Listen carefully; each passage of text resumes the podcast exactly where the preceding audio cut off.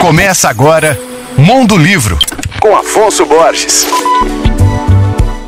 Olá, ouvintes leitores da Alvorada FM. Atenção para essa ótima notícia. A escritora Adélia Prado agora está no Instagram. Ela, que é uma das mais consagradas poetisas brasileiras, autora de livros premiados como O Coração Disparado, A Duração do Dia e tantos outros, tem agora um perfil na rede social onde publica vídeos declamando seus poemas. Nascida em Divinópolis em 35, Adélia Prado entrou na literatura aos 40 anos de idade com o livro de poemas Bagagem. A obra recebeu ótimas críticas, inclusive do escritor itabirano Carlos Drummond de Andrade, que definiu a escrita da autora como fenomenal. Graduada em filosofia, Adélia foi professora durante mais de 20 anos antes de se dedicar inteiramente à escrita. Ela tem mais de 15 livros publicados, incluindo poemas, contos e literatura infantil.